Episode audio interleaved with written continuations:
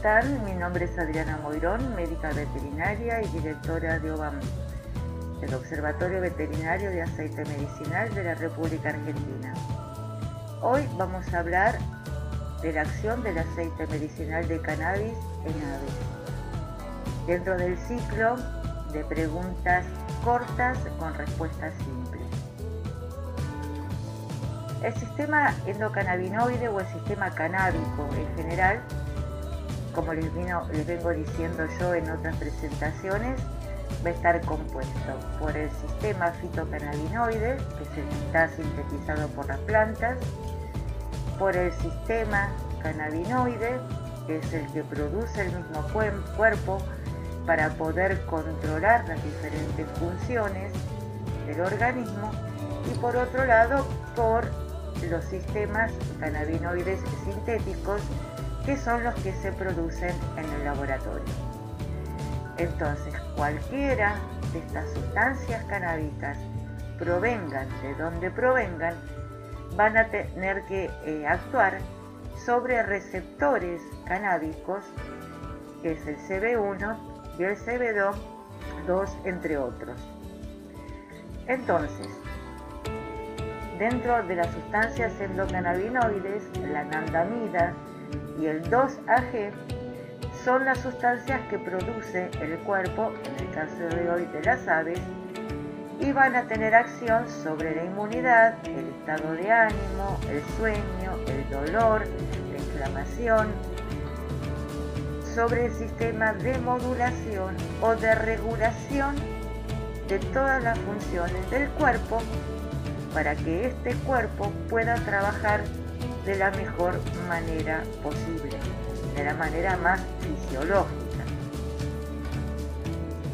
Entonces, estas sustancias endocannabinoides, como las sustancias fitocannabinoides, van a actuar sobre el cuerpo, sobre los receptores, influenciando o uniéndose a receptores canábicos para producir sus efectos antiinflamatorios, reguladores de la conducción nerviosa del sistema nervioso, van a tener acción sobre los mediadores químicos productores del dolor, sobre el apetito, sobre una serie de patologías en las cuales el, el sistema endocannabinoide tiene acción, pero el aceite de cannabis tiene una acción bastante similar, por no decir igual.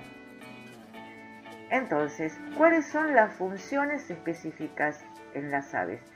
Si bien en todas las especies tiene la misma función, eh, en el caso de las aves, por ejemplo, va a, actuar sobre la agresión o sobre la autoagresión o sobre eh, la automutilación, que se llama picaje. El picaje es una alteración en especial de las aves de corral o las aves encerradas, en donde pueden, por ejemplo, mutilarse el cuerpo o tener agresiones sobre otras aves, eh, pueden comer este, sustancias que realmente les son desfavorables eh, o nocivas para el cuerpo, o actuar sobre el apetito, sobre la ansiedad y el estrés, que también va un poco relacionado con esta, esta cuestión de picaje, la falta de energía, inflamación, infecciones. Acá cuando digo postura, la postura, la cantidad de huevos. Imagínense que eh, se le puede dar aceite de cannabis a gallinas. Eh, eso va a mejorar la calidad y la cantidad de huevos. ¿eh? Ya ven que en este caso hay otras funciones que no, no las habíamos nombrado, pero realmente son anecdóticas y realmente benéficas para cualquier tipo de ave.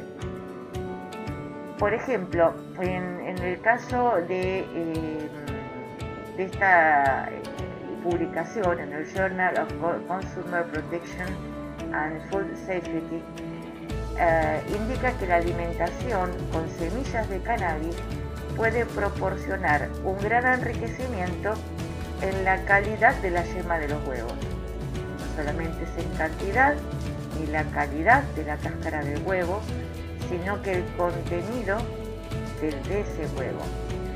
El CBD, entonces, en el caso de las gallinas o las aves de corral, va a tener propiedades neuromoduladoras, antiinflamatorias y analgésicas. Pero, ¿cómo es que podemos administrar a las aves cannabis, aceite medicinal? Por ejemplo, en el caso de las gallinas pueden comer las hojas directamente. Por eso, algunos sí pueden hojas, otros no. En el caso de las aves chicas no es común darle hojas, pero en las aves más grandes sí, generalmente las pueden consumir. No tienen los mismos riesgos. ¿Se acuerdan cuando yo les hablaba de intoxicación con cannabis en perros? que a veces daban síntomas de toxicidad, en especial en los perros que les gustaban romper las plantas del jardín. Bueno, en este caso no, porque estamos hablando de eh, cuerpos diferentes, temperaturas corporales diferentes, sistemas digestivos diferentes. Y eso es lo que lo hace diferente. Por ejemplo, una forma también de administrarlos es por la vaporización ya sea eh, por, la quema de las hojas, que lo puede respirar, o por la aplicación del aceite, o por la ingesta de semillas de cannabis. ¿eh? Esas son las diferentes formas que se puede administrar cannabis en aves.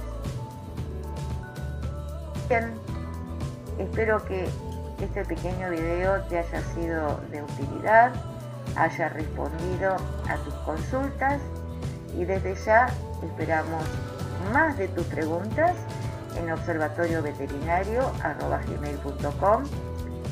Puedes visitar las últimas novedades en nuestra página navat.org barra obam o artículos científicos, eventos, cualquier tipo de información que tengas curiosidad de saber, ya sabes, que en Facebook y en Instagram como Observatorio Veterinario nos vamos a encontrar.